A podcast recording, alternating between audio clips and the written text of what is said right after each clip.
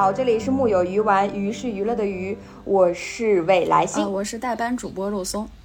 对，今天大家可能会听到我们这个开头跟以往就不太一样。那呃，郭女士呢，因为在上海，所以这一期呢是我和肉松一起主持的一期节目。呃，这也是一期特别节目。大家听到这期节目的时候呢，应该是四月二号，这一天呢是第十六届世界自闭症日。呃，同时呢，今天的大家如果打开呃 B 站的话，其实就会看到有一部有关于自闭症的纪录片《来日可期》在早上十点钟独家上线了。那今天这一部片子的导演郭柯，就是如果大家熟悉纪录片的人，应该会很熟悉这位导演，因为在二零一七年的时候，有一部有关于慰安妇的纪录片电影《二十二》，就是郭柯导演的作品。那这部片子呢，到目前国内啊，就是它是当年的呃纪录片电影的第一名，票房第一名，也是目前国内的纪录片电影影史上的第二名。那我们也很荣幸，就是提前看了郭柯导演的这部新作来。日可期，并且邀请了导演来到我们木有鱼丸，跟大家聊聊他的作品以及他的一些创作故事。我们就先请导演跟我们一起打个招呼吧。Hello，大家好，我是导演郭柯，非常高兴啊，今天跟大家来聊聊天。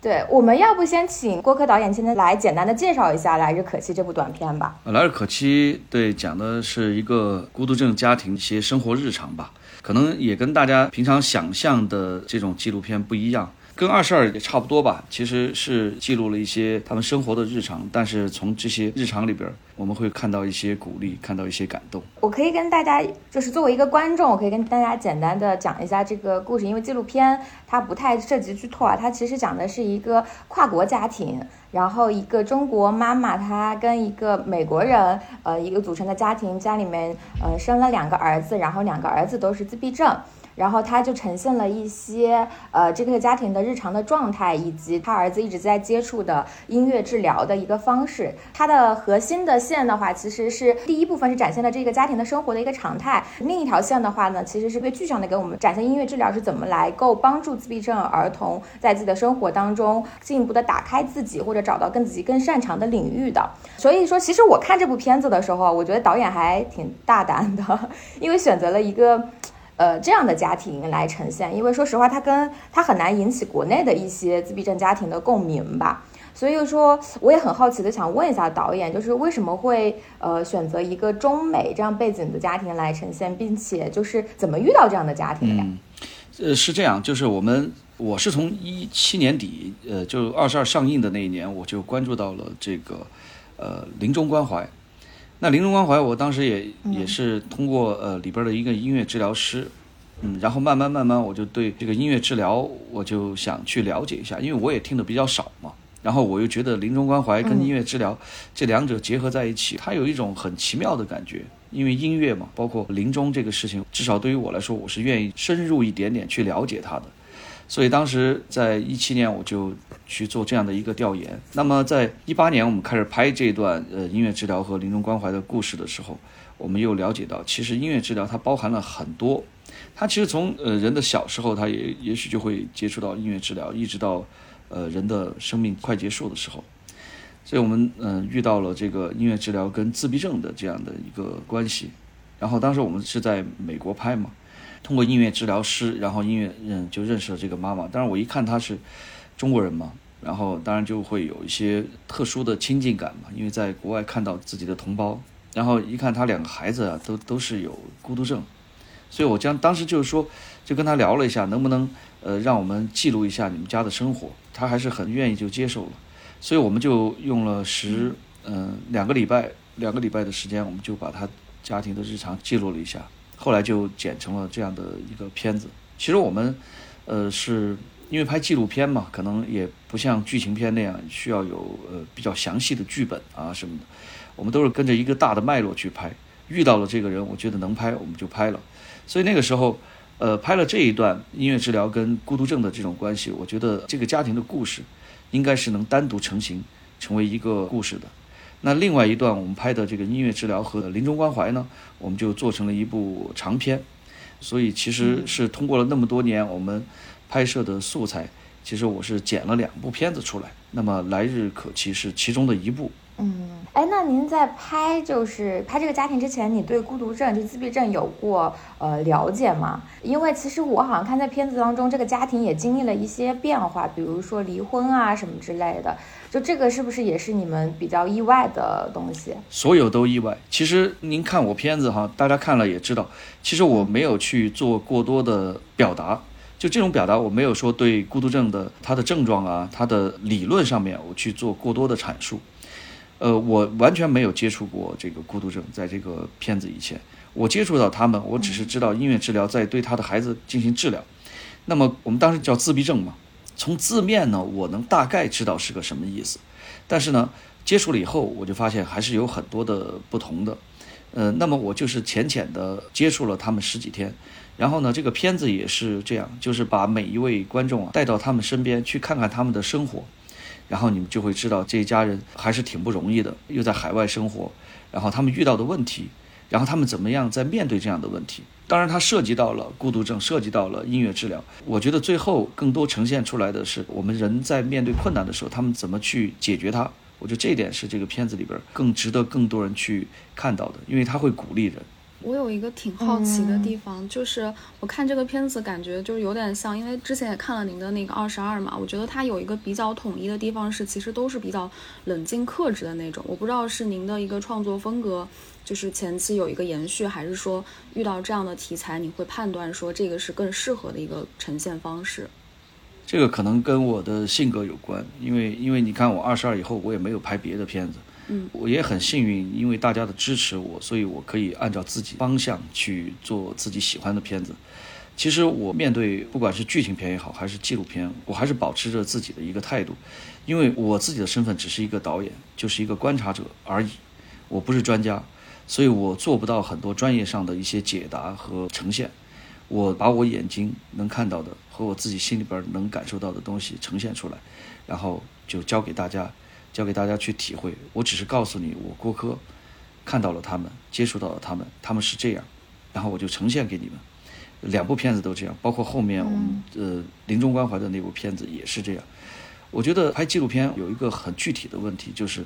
因为我们拍摄的是真人，它不像剧情片是虚构的，我们是通过演员去演绎呈现出来，我们拍摄的真实的人物，所以我觉得最起码的尊重要有。时刻要站到对方的角度去考虑这个地方能不能这样拍，所以我我觉得最好的方式就是远远的观察他们，而不是走近的看他们。对于我来说，我是秉持着这个观点在拍，所以，呃，包括里边有一些弟弟发火的状况，我们都不会进去把机器搬进去拍，我们就在这儿看到什么就就是什么。其实你把机器搬进去，好像什么呢？就好像于你看里边发火了，赶紧进去看看。嗯，就这种感觉，我保持距离，我觉得这样对他们是一种尊重。我不是很好奇，我看弟弟发火了，我赶紧去看看怎么样。所以我不会跟摄影师说，我们把机器搬进去，我们就静静的在这儿观察他们就好，我们不要打扰他们。所以我都保持这种态度，我觉得也对对方是一种保护吧。跟妈妈后来给他看过片子，片子他也同意公开，我觉得应该这样拍吧。就万一我要站到他们的角度去想，我觉得至少对于我个人来说，我觉得是最合适的一种方式吧。嗯明白。那这次是不是没有经历过，就是太多那种前期在想到底应该怎么呈现？因为我记得印象很深，就是看过您之前拍二十二的时候一个访谈，就是一开始其实会想这个问题，后来发现大家的生活已经有一个比较正常的步调跟节奏，就他们所谓那种可能在观众视角的那种打个引号的无聊，就是他们真正生活的常态。然后您说就是跟摄影师讲说，其实就捕捉老人的笑就好了。我不知道这次有没有这样类似的一个过程。对，二十二给我最大的启发吧，还有感受就是，其实观众比我们想象中要敏感的多。其实不用去想观众喜欢看什么，我觉得我们把真情实感摆进去就行。所以在延续二十二的方式，我确实体会到这种方式是可以用的，不用去考虑太多。我这次拍摄比上次更更随意一点，也可以说更自信吧。因为以前我会去纠结它的剧情，它的情节是什么，我现在根本不纠结，每天发生什么我就拍什么。只是说，还是按照一些惯有的方式嘛。你了解到他每天会做什么，我们找好一个角度，就静静的等。因为大家看到我们剪辑的镜头，呃，在这个片子里也会有几分钟，可能有四五分钟、五六分钟的镜头吧。但是我们其实拍的时候，我们经常二三十分钟都不关机的，机器也不动。其实在现场还是比较枯燥的。但是有了二十二以后，我始终相信是没有问题的。哪怕是一个画面里边没有人，我们能录到他的声音，我觉得他也许都是有用的。所以这次的拍摄对于我个人来说，我会更加的自信一点。我的自信来自于对画面里拍不到的东西和所谓比较平淡的东西，我都是比较自信的，因为我觉得这是生活的本质。我其实刚才导演说他有一段，我其实特别的触动。看这个片子的时候，感受非常的一样，就是嗯，导演说看到弟弟发火的时候，没有选择把摄像头搬到屋里面去直接拍摄他发火的那一个场面。我在看这个片子当中，嗯，最大的一个感受是我感受到了，在这样的一个家庭里面，以及在那样的一个社会环境下面，自闭症的这个人群，他不仅仅是在被照顾着，呃，他更多的是体面的，然后得体的，被尊重的生活着。有很多细节都非常的打动我，就是他有一场是他自己会在去机场吧，还是什么之类的那个地方弹琴，有一个特写是他妈妈在前面有立一个牌子，说我是詹姆斯，然后。我是一个自闭症患者，呃，如果我弹琴给你，就是帮你带来了快乐啊，请你联系我。就是自闭症帮到别人，就是这一种被承认的价值。是我在过去很久的一段时间里边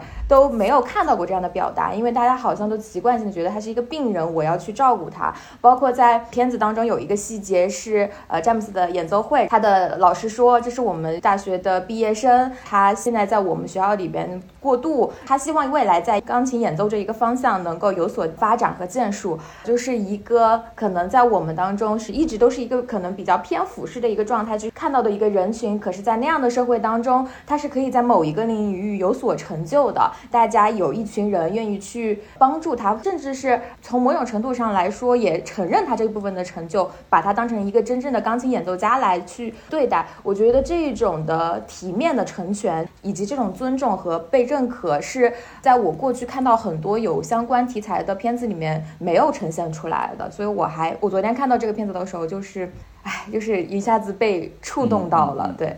导演，你有没有在拍完这个片子的时候，对自闭症的这个人群的观感有所变化呢？就比如说以前可能是一个很陌生，呃，觉得他的有一些固有印象当中，就可能交流上会有一些问题。那你经过这一次的拍摄之后，你会觉得说这个人群给你有没有一些新的认知？呃，我觉得其实也很幸运遇到他们吧，就是我确实之前对对这个群体是不太了解的，也接触不到。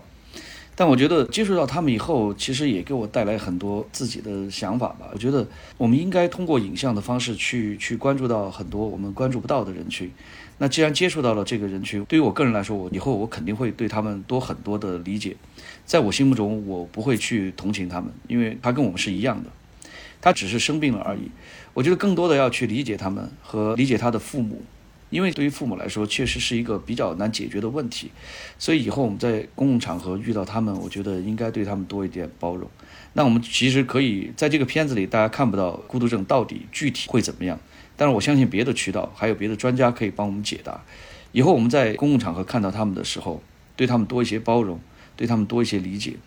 这样的话，我觉得我们国家对孤独症的群体，他们就会发展的更好，而且会更加的自信。自信的走出来，我相信我们慢慢了解了以后，都会共同的去进步。通过拍片，我可以了解到一些我难接触到的群体，了解他们，传递一些我觉得真实的感受。因为我相信人都是善良的，我们都可以有机会遇到他们，都可以对他们一些包容。嗯。呃，其实我的现实生活中也是对这个人群不太熟悉，但是因为我有一些朋友，他是呃小学老师，然后他会在班里面有一些这种相关问题的小孩儿，然后他们可能会在课堂上突然的大叫、砸桌子，然后突然的疯跑啊什么之类的。出现这种情况的时候，我们其实可能需要自己同时保持冷静，然后。引导他，就像片子里面的妈妈一样，然后去陪伴他，然后去转移他的注意力，这样子，然后也不用过度的去恐惧，只是他那一段时间，呃，生病给他带来的一些行为而已，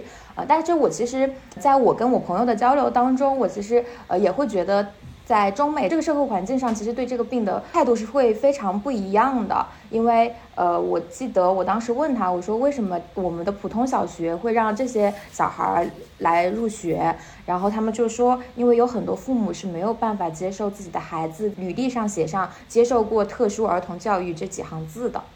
嗯，就是可能社会观念上，他依旧希望自己的小孩儿能够在未来有一张非常好看的呃履历表，小学是一个很好的小学，初中是一个很好的初中，他跟普通人不一样。但其实小孩在那种过程当中，他跟普通的小孩交流，他也得不到适合自己的教育方式，他非常的痛苦，他经常会在课堂当中崩溃。我昨天晚上看这个片子的时候。我就觉得这个妈妈给我最大的感受就是她对这件事情非常的坦然，以及她聊到她自己的第二个儿子也是自闭症的时候，我当时就一直在想，我说如果是我，呃，我想想我的小孩第一个已经生病了，然后第二个他还是这个情况，我会是怎么样？但是那个妈妈在前期一直都非常非常的平静，然后非常的情绪稳定，一直都非常。呃，平和的去解决所有问题，然后他也非常的坦然，就是他好像就把这个事情就当成我今天要做的一道菜，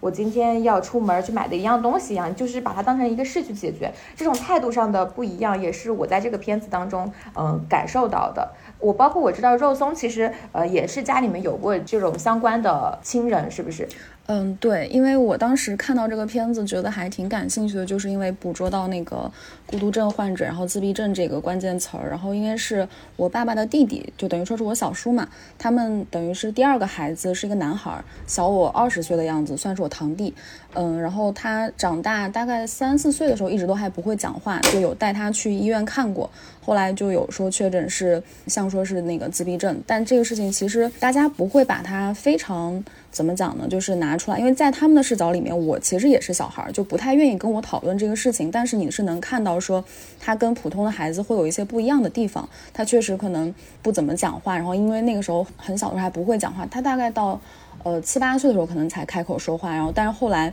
就是经过一段时间，也去了一个所谓可能有一点特殊教育的那个呃培训班之类的，他有缓和很多。现在其实是已经可以正常交流的，因为他以前是不会主动和人交流的，就是他不说话，但是你跟他说话，你是看不出来他有反应跟回馈的。但是现在就是我，比如说我过年回家的时候，他也因为上学了嘛，是嗯普通的小学，然后。会回来跟我们讲说在学校发生的一些事情啊，然后他也很亲我，就是亲近我，就是虽然我们平时没有什么太多的联系跟交流，但是他看到我之后会喊我姐姐，就是能感觉到他是有变化的，所以我判断说可能他是属于症状比较轻的那个类型，而且我有回忆过说当时家里面大人对待这个事情的态度，就是可能在我面前大家不会说表现太多，但是他们还是说积极乐观吧，就是比较尽量正常去处理这样的一个事情，然后我觉得现在来讲的话。结果也还是蛮好的，但是我们也会想着说他长大之后，呃，能做什么样的事情，确实会有一些天然的说不会期待他成长为就是特别特别特别好的样子，就是你如果平凡一点也是，就是可以接受那种，会讨论到这个事情。所以我自己看这个片子的时候，最开始会带有一些好奇心去看。老师有感受到这种观念上的差别吗？因为我其实发现你在当中也是有一些国内的镜头的。其实我国内的患者就可以说没接触吧，但是我们回来以后到北京的一个，当时是因为 James 他们回来了嘛，然后当时他们去了一个自闭症的一个机构去做分享，我在里边看到了几个小朋友，反正也是几岁，五岁以下的，然后就有有一些同样的症状，像刚才肉松说的，他的堂弟。这种情况应该用他们的话就是高功能自闭症，就是慢慢慢慢的他能跟社会上有有更多的互动。其实像詹姆斯交流上面也有问题。首先我跟他语言是不通的，那我们有有的同事语言比较通畅的话，其实说的呃聊的天也也非常的简单，就吃饭啊好不好吃，天气怎么样，大概就是说一些简单的非常简单的交流。包括他的弟弟就严重一点吧，国内的情况。说实话，我不太了解。我反正听说都是很少能把孩子带出来，可能确实我们的这个环境吧。然后，所以我说我们要从自己做好呢。我相信家长不是不愿意把他们带出来，还是因为有一些压力。我们如果对怕受到伤害吧，如果我们在公共场合看到了他们，不会去嫌弃他们，或者多一点点对他们的理解，我相信这样对他们是有好处的。因为家长把他们带出来，跟外面多接触接触是有好处的。而且你也一定要相信，有的孤独症他可能会有一些倾向伤害自己啊什么的，但是你要相信父母能把他们带出来，他们都会做好安全措施。我们还是要把这件事情要认真的思考一下，任重道远。所以我觉得，我希望，其实我们希望以后在公共场合，如果真的见到了，比如说有人大喊大叫啊，情绪控制不了啊，我们先可以远远的观察一下，先判断一下，再去做自己的一些反馈啊什么的。你也不用去安慰他，也许你还不一定会安慰他。所以，我们其实保持一种从慢慢来嘛，从从理解开始，我觉得就可以。嗯嗯，首先我们要自己自身消除对他的恐惧。就是把他当成一个可能只是这个人跟我们有一些不太同的境遇，然后我们如果帮不到他，我们就也不要去呃过多的去揣测或什么之类。我们首先先把自己内心的那个疑问和猜测和恐惧先打消掉，可能是我们这个社会面孤独追人群能够生活的更好的第一步吧。嗯，然后还有就是呃在这个片子当中，其实就是讲到了治疗嘛。我就是看了一下导演的微博，说你是在刚才您也说是二在二零一七年年底、二零一八年的时候关注到音乐治疗。我其实特别的好奇这一点，因为我自己本身学音乐出身啊。我上次看到音乐治疗这四个字的时候，是我考研看那考研目录的时候看到了音乐治疗。因为呃，然后我当时就问过我我的那个老师，然后我老师说这个可能在国内接受度非常的低。呃，然后你如果要学这个的话，你可能真的就是得想办法，嗯，出去啊或者什么之类的。包括你，它是一个综合学科，你未来的就业可能也会有一定的呃困难。所以我其实还蛮好奇，就是呃，你为什么会选择这样的一个题材来拍摄的？我觉得这个话题就，它好像离绝大多数人就是又很遥远又很陌生。对，我不知道这是哪一点打动到了你。音乐治疗也是我看到以后，我也会比较好奇。我相信每一个人都喜欢听音乐嘛，然后比如开车的时候啊，都会把音乐打开；比如在心情不好的时候，都会呃放一些舒缓的音乐。包括我们去一些餐厅，他也会用音乐作为背景。其实我觉得音乐治疗，我看到它的时候，我只是好奇它为什么能治疗？所以我我对这个产生了兴趣。但是当时刚好又又是跟临终的人又连接在一起的，所以我觉得这两者之间，我我我非常好奇，所以就去做了一些了解。再加上，我觉得对于我来说，拍片子应该应该去做一些我有兴趣的事情，所以我就就去关注了。慢慢接触了以后，我觉得正因为我们国内这个领域发展的比较缓慢，所以我觉得更应该去做做这件事情，我就更加的坚定应该去拍这个。但是音乐治疗拍到现在，其实你看，在在整个这来日可期里边，其实展现的也不是特别多。但我觉得他的目的已经达到了，就是，呃，我说了，我不能去做做科普，对吧？我也做不到，呃，深入的像导师那样去跟大家传递音乐治疗到底是什么。但是我觉得我至少打开了一扇门，就通过片子，通过这些人物，我去告诉大家，世界上还有一种，有一种方式叫音乐治疗。如果像像你们有兴趣，你们可以去去到呃别的渠道去了解很多。其实我们国内也有音乐治疗专业，上海、北京啊。哦，包括天津、深圳这些都有，因为我觉得我们现在早就奔小康了嘛，都已经脱贫了，所以我觉得我们更多的应该去去了解一些能给我们未来是不是更多可能性的一些东西。音乐本来就是能给人精神上来带来愉悦的一个方式，它到底能不能治疗呢？我觉得这个可能要专业的导师去。嗯，他们去跟大家去做做一些讲解啊什么的，但是我看到的是，音乐确实能给大家带来鼓励。其实音乐治疗他，他也在治疗我们，包括他也在治疗妈妈。如果没有音乐的话，妈妈怎么能坚持下去呢？我就就觉得我们这些都是表面上能显而易见的东西，不能说一部片子他他把音乐治疗就给大家怎么怎么样了。但是我觉得，是不是能通过一部电影让大家了解一下这个音乐治疗？当然也希望音乐治疗在我们国家会慢慢慢慢发展起来更快，让大家以后在有需求的时候，至少知道哦，也许我还可以试试这个音乐治疗。对，我和肉松看这个片子的时候，我们会觉得在这个片子里面，音乐治疗是一个特别具象的表达。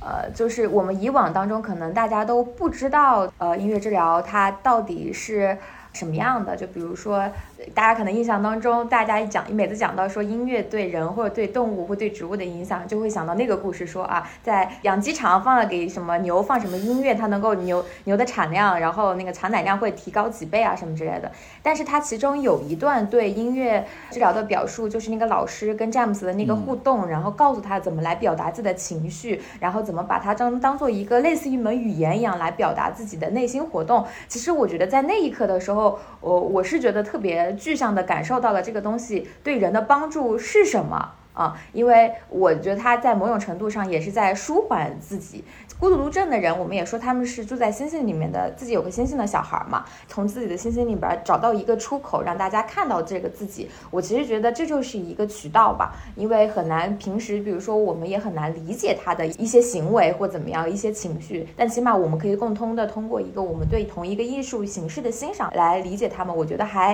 挺好的。我还挺想问一问，就是拍摄这么冷门的一个领域，导演在里面当中有没有就是觉得啊，真的好好难。不知道怎么去呈现，或者说，哎，这个还尤其的好的地方，你有过就是这种时候吗？有这种故事可以跟我们分享一下？嗯，其实还好吧，因为确实真的是因为有二十二在前面，所以我会更加的笃定去拍这些东西。但至于这种方式是不是对的，是不是可以继续的再用这种方式去讲述呢？我觉得还是要看这次大家能不能接受嘛。至少从上一次来说，我觉得这种方式是没有问题的。我确实觉得，我现在去拍片子，我不去追求它所谓的强剧情、强冲突。我要做的事情是从这些看似表面、看似平静的行为、画面、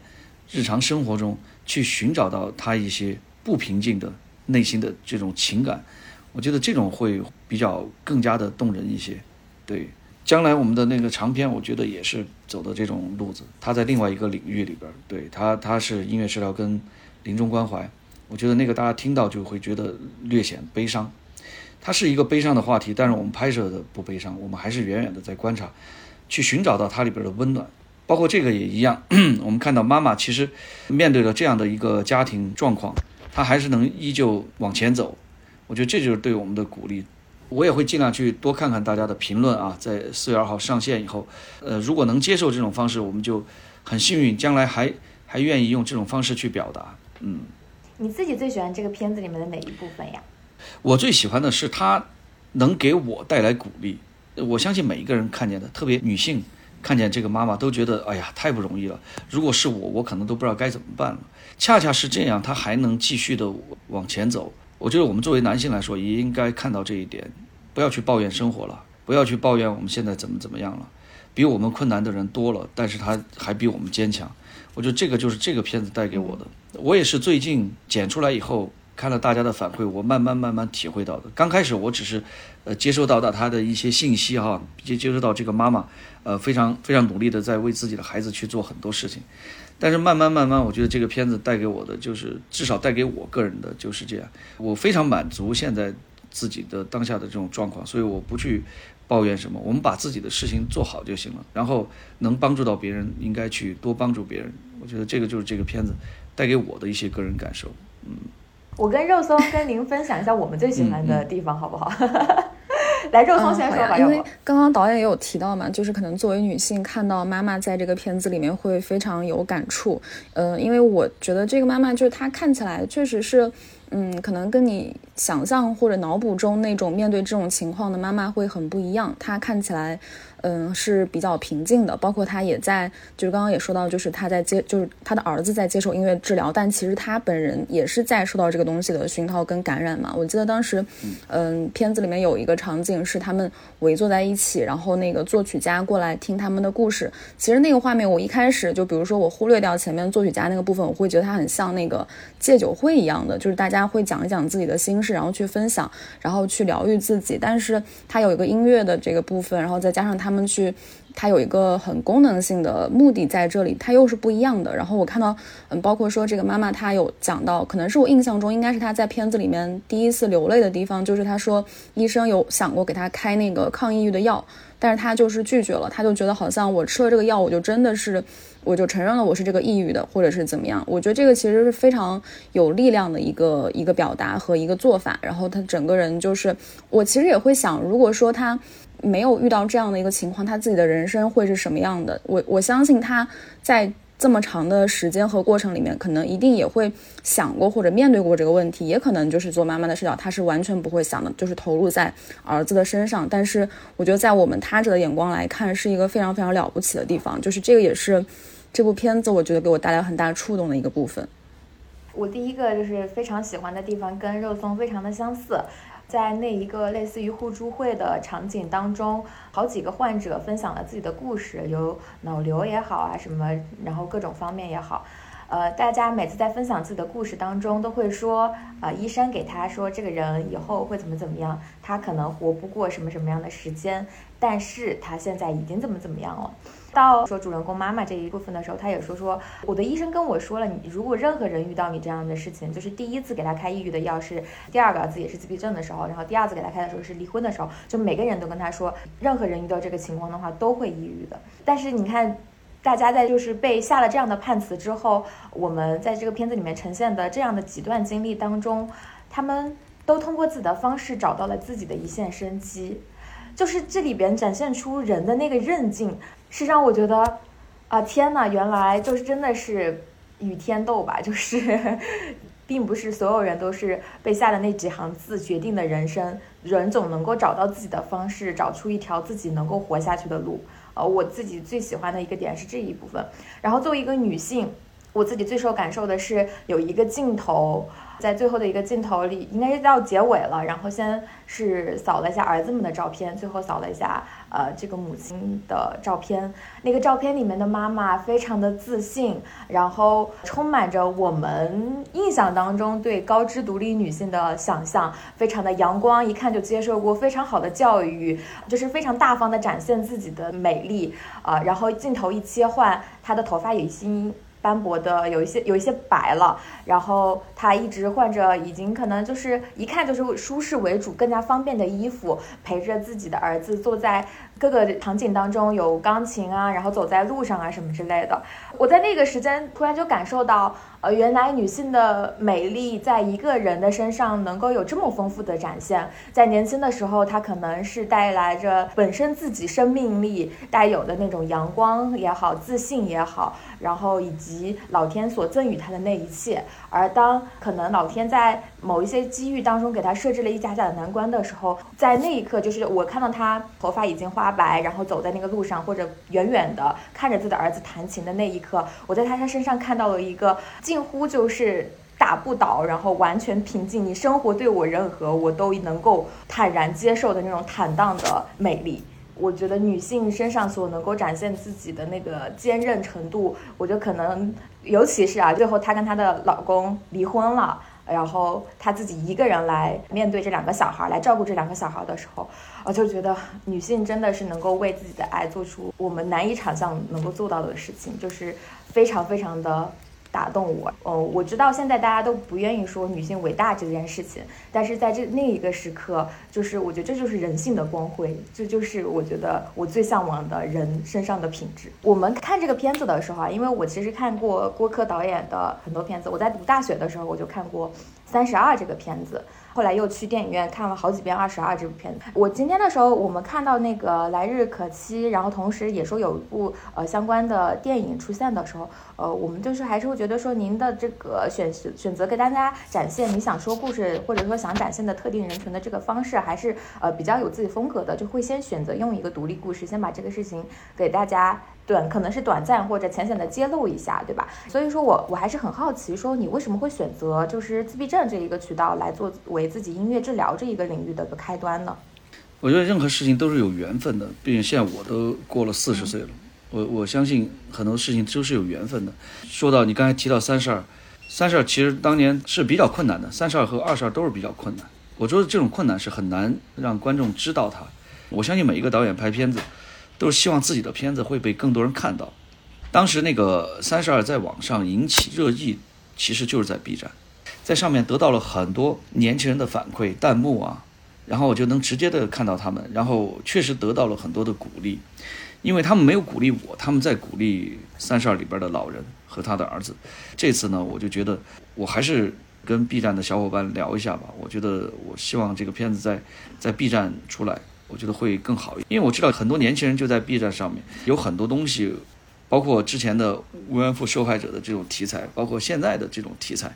不管是音乐治疗也好，还是我们现在拍到的这个孤独症人群也好，应该是从年轻的这一代里边去给他们看到。而且我也知道年轻人的传播力是非常强大的，他看了，他如果觉得好看，他会传播给更多自己的朋友。当时也真的没多想，就说要不跟 B 站联系一下吧。当然 B 站的小伙伴也非常好，我们很快的这件事情就达成了共识，就四月二号就会在网上让大家看到这个片子。然后刚才您说的这个呃短片和长片的事儿，我觉得其实没有刻意为之哈。三十二和二十二也是因为刚开始拍了短片，我才有有想法去拍长片的。那这次呢，是因为我们拍了大量的这个素材，它不太便于剪到长片里边去，因为这个现在我们看到来日可期，它是音乐治疗和孤独症这个一个领域。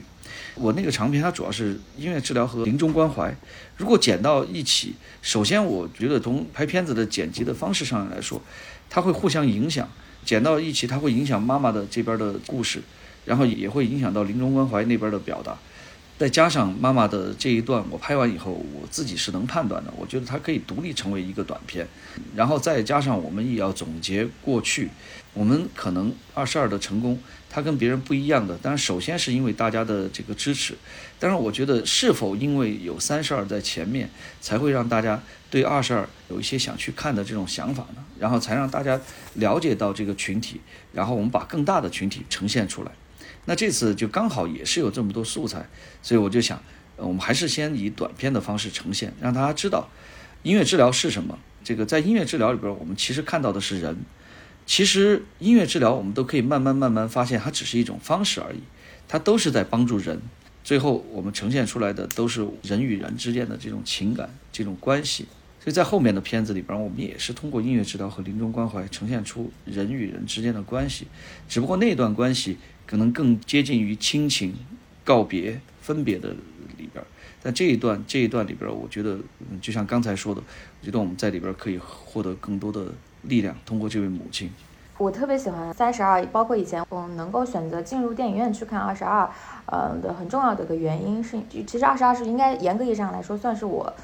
去电影院看的第一部纪录片电影。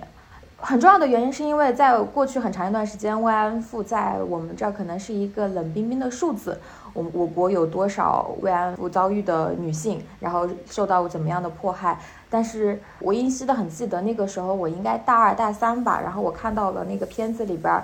呃，这些人，我一下子觉得那些人一下子变从数字变成了活生生的人，因为我真实的看到了他的样子，然后以及这个战争给他带来的生活当中最实际的困难和遭遇，包括他后来那一个一生未婚的儿子，就是他们又何曾做错了什么呢？就是在过去大家总会说战争给人，嗯，留下来了很多不可呃愈合的伤害，我觉得我们以前对这个伤害是没有任何观念的。是通过这样子一个又一个活生生的人和活生生的故事，可能说感同身受是没有办法，我们没有办法去感同身受的。但其实，在那一刻，起码我们就是真切的看到了，就是有人因此就这样子被困在了这一个地方，然后一生都在跟这个问题做斗争也好，就是或者说在找到自己的生路也好。嗯，其实我这次看《来日可期》的时候，我其实有也有这样的感觉，我就感觉导演你好像很喜欢拍这种。某种程度上来说，都是被困住的这一个人，因为我们大家都会说创作者都有自己的母题嘛。啊，你觉得这是你的母题吗？像你的生活当中，应该也是很难接触到像慰安妇这个群体，以及像说自闭症也好，或者说音乐治疗这一些群体的人的。你你是怎么会总会想到去拍这些故事的呢？说的矫情一点，倒不是说我我遇到他们，是他们找到了我吧。其实都是我我每次，包括现在也有朋友开始问我下面要做什么了？因为大家知道我的片子弄完了嘛。那我我我真的是跟上次一样，我说先把这个片子弄完再说，因为对于我来说，他要直到呃这个片子上线以后，包括长片上映以后，我的这件事情才完成。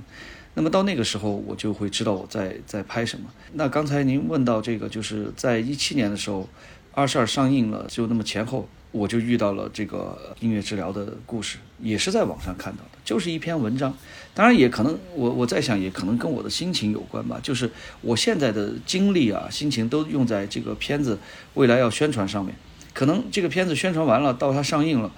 然后我就知道我接下来我看到的东西，我就会去感受我要不要做它。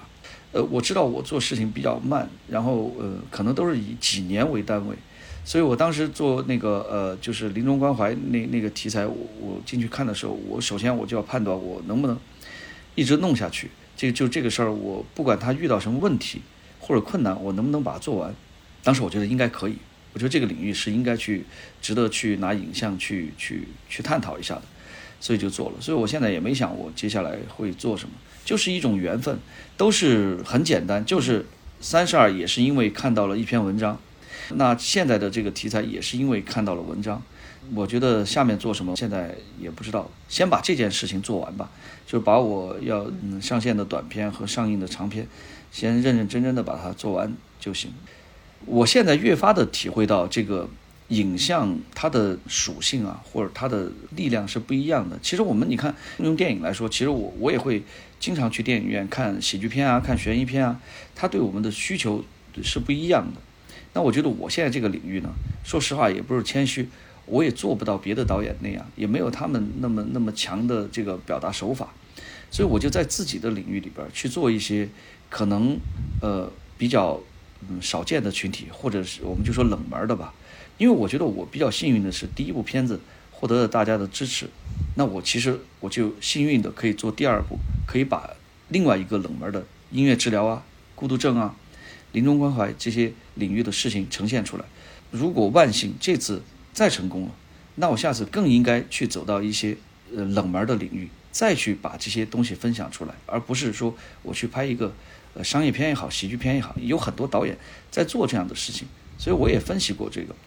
我既然在我的这个步伐里边去走啊，我就应该做我自己适合的事情。我有了我以前的这个经历，我就更应该去把镜头对向一些我觉得我应该对到的地方，让大家通过影像了解。更多的我也不知道下次我拍什么哈，但我觉得我应该把更多关注不到的地方给呈现出来，让这个影视的这个市场更加的丰富嘛，百花齐放。我这当然是谁都希望的，每个行业我们都希望百花齐放。所以我我是幸运的那那一个人，所以我更应该去做这样的事情，嗯。我还挺好奇的，因为您刚才也说，就是其实我看过您的那个经历啊，就是说您在拍，其实，在拍《三十二》之前，您也是做过类型片的导演的，就是悬疑这种强类型片。就是是什么样的契机，突然之间就转到了就是纪录片这个赛道？因为我印象当中，我接触到的这种呃这两个赛道的创作人员，他的风格。和思维逻辑是非常不一样的啊！包括我今天跟您的交谈当中，呃，我也觉得你是一个非常融合的人，因为您也会想到说我要做宣传，然后我希望它能够被更多的人看到，然后并不是像呃我以往接触到很多纪录片的导演里边，他们会怎么想说我去设置自己的这个切入角度啊什么之类的。我觉得您会更加像两者之间的一个呃融合体啊，所以说我就也会想说，您是为什么会突然想到要去转型做纪录片这样子？嗯。其实我都没想过转型，我只是呃，因为三十二是因为巧合才以纪录片的方式来表达的。以前我的工作确实从事这个剧情片的工作，我做副导演做了很多年。嗯，因为剧情片它是要求有有强烈剧情的，然后有冲突的。确实我在二零零八年我就自己独立导过一部悬疑片。那我后来我也觉得我没有这方面的天赋，就是这种天赋就是导演他确实是需要一些天赋的。我觉得我在剧情的控制上面和这些节奏上面我不是特别好，但是后来我拍纪录片，我发现我还比较适合我。首先，它是一个慢节奏的东西，我就比较慢做事情。然后呢，我又发现，比如说，我就一个人在天天面对着这些拍摄的素材，我可以去反复的琢磨它。我觉得这个可能是更加适合我的一种方式，而不是前期我一定要把剧本写得多完善，然后照着剧本去拍。我前期我什么事情我都不想想，包括以前你说我拍拍这些呃老人这些题材，我都没想过怎么样，我就拍完再说。我现在也是这样，我会打一个比方，就是说我们如果我是一个钓鱼的哈，我其实是是在选我钓鱼的这个地方，我的技术不一定有多好，你要相信我，我有经验，我能判断这个池子里边有有没有鱼，这是我的经验，不一定我的技法有多高，但我的经验告诉我这儿一定有鱼，我应该在这儿多守一会儿。所以，我现在拍片子就是保持这种观点。我认为我四十年的生活经验，包括二十年的拍摄经验，我相信我拍的这个它是有能产生共鸣的，能值得让大家关注的，所以我就去做。它肯定不会像商业片那样那么高的票房，那么多人关注。但是我觉得有些事情就很简单嘛，呃，大家都没做的事情，你如果遇到了有这个缘分，就应该去做它。我觉得刚刚听下来，就是有一个点还挺好奇的，就是因为导演他是一个慢工出细活的这么一个节奏，然后经常关注的又是一些偏冷门的题材。然后您说您是嗯像钓鱼一样，然后守在一个地方，但我觉得这个过程当中肯定是需要很多人的协助，然后包括遇到好的团队，然后也包括说您从二十二到这个项目也都有一些很重要的支持者和帮助者。我就有点好奇，就是这个过程当中您是怎么找到同路人的呢？首先把自己管好吧，先把自己能做的事情先做好，然后再去找合作方。因为我觉得对于我来说，我我应该先把事情做到我能做的时候了，然后你再去找同路人。那合作伙伴当然不用说了，因为呃，确实我之前有那么长的从业的时间哈，然后也也认识一些相对比较我们聊得来的朋友。因为拍戏这个事儿吧，它不像开公司得养着人，我们都是属于有项目就在一起。所以大家平时都是保持就是各各做各的。如果项目成熟了，然后我们就会一起，大家都是朋友，很愉快的去把这这件事情做完。那至于到后期，比如说我要寻求别人帮助了，像我们的监制啊，包括我们这次的出品的演员朋友们，我都是认为我应该把事情做到我能尽力做到百分之百的时候，我再去寻求他们的帮助。因为你想寻求别人帮助，我觉得至少我是这样认为，就是你你得把事情能先做到他的帮助，就能让这件事情更上一层楼或者更进一步。平时我是比较内向的人，我也比较社恐，所以我基本上都是能自己干就先自己干，然后就跟几个嗯朋友先把事情先做完了才行。我不太习惯于这个项目，呃，比如说这个片子在有雏形、有想法的时候就去找很多人来来做，我觉得嗯不行。在这里也想就是比较冒昧的问一下导演，因为像二十二这个片子，首先它呃很成功，嗯，当然我觉得它的成功是会有一定的，它有具备一个就是能够成功片子的最基本的要素，就是它身上有一个基础的国民情绪。对，就是我们可能在慰安妇这个题材上，能够引起我们自己对于家国情仇的一些最基本的思考和感受。呃，但是像音乐治疗以及包括像自闭症这样子的群体，其实就像刚才您说的，我们自己在日常生活中都很少能够接触到。呃，您会说对这个事情有担心吗？或者说，嗯，目前这个片子已经做完了，做到现在这样，的的确确啊，您会有一个二十二的基础在这，你会有一个自己内心的期待吗？嗯。当然，谁都期待他他会有一个好的结果，我们才能继续去拍片子嘛。但是我觉得这个东西呢，对于我来说，我尽量的去少想它。你说不想是不可能的。呃，我觉得能做的就是，就像刚才跟您说的，争取夏天在片子上映之前啊，就是长片，我们尽量的去在宣传的工作当中去做到量身定做的这种宣传方式，就是我们去寻找到这部片子里边它的情感诉求是什么。为什么我要拍这样的片子？为什么这个片子要进入院线去放映？我觉得我们找到这些点，然后去结合当下，呃，时下比较比较好的一种宣传方式，我觉得我然后把这些事情做完了，我觉得我觉得我的工作就可以完成了。当然，你说担不担心这个问题，很多人都想到过。对于我来说，二十二之前也有很多人提这样的问题。所以我就嗯，先坚持做下去吧。就是我我确实跟我同龄的导演，我已经幸运很多很多了。所以我我这些问题，它只是问题而已。我觉得不管能不能解决，我都会像妈妈那样往前冲就行了。我会找到正确的嗯方式，然后我也会全程参与宣传的工作，因为我最清楚片子在表达什么。所以我跟宣传的同伴们，我们一定会找准这个方式去。告诉大家为什么我们要这样做？为什么这样的片子要进入院线？那至于结果它不好，呃，我也觉得我也做好了心理准备，就是不好就不好了。但是我尽力了。如果好，当然是幸运的，我们就可以继续的去做接下来的片子。未来的事情不用想，把当下我们解决好就行。所以我就只能做当下的事情了。嗯，我们这一期节目上线的时候呢，其实刚好是呃世界自闭症日，所以有什么是想要跟观众大家一起说一说的吗？其实也不是去呼吁什么，我觉得大家从片子里边，就是每一个人看吧，我觉得他可能从片子里去得到一些、获得一些东西，因为我们看喜剧片，我们就是为了获得快乐嘛。那像这样的片子，我们可能会获得一些感动也好，什么都都行，只要每个人有获得就行。我也没有期待，或者说我们根本不指望一部电影、一部片子它能改变什么。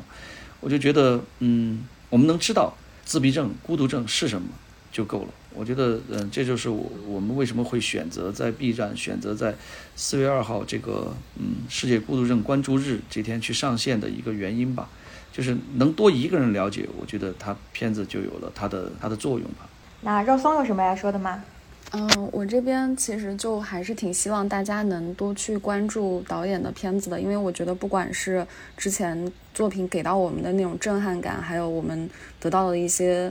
收获吧，然后还是现在他关注的这个领域，其实都是很值得被更多人去了解的。而且片子也确实是拍的挺好的，就他的那种手法是我自己看纪录片的时候非常欣赏的一种方式。对，所以就是也是希望大家多多去支持导演的片子。谢谢谢谢。嗯，导演电影大概什么时候上呀？电影是现在还在国家电影局审查阶段，我们是希望在夏天审查过了以后，我们就会去定档。我们希望还是在一个大家熟悉的个日期里边去上映。对。非常感谢大家能够来听这一期节目。听到这期节目的时候呢，希望大家都能够打开 B 站，然后点开来日可期来看一看。我其实看这个片子的很多的时候，我就会反思自己说话的一些方式，以及我日常生活中我听到一些话的时候，我应该有的警惕。自闭症的这些人群是弱势群体，对，但是我们怎么去对待弱势群体呢？可能是我们更加要思考的这个问题。我最喜欢这个片子的这一个部分，就是呃，我在这个片子一开始的时候就说过，嗯，这个片子给了这个人群最起码的认可和尊重，以及呃不过度的去渲染他这个病症本身的所谓的异于常人的地方。我经常就会觉得说，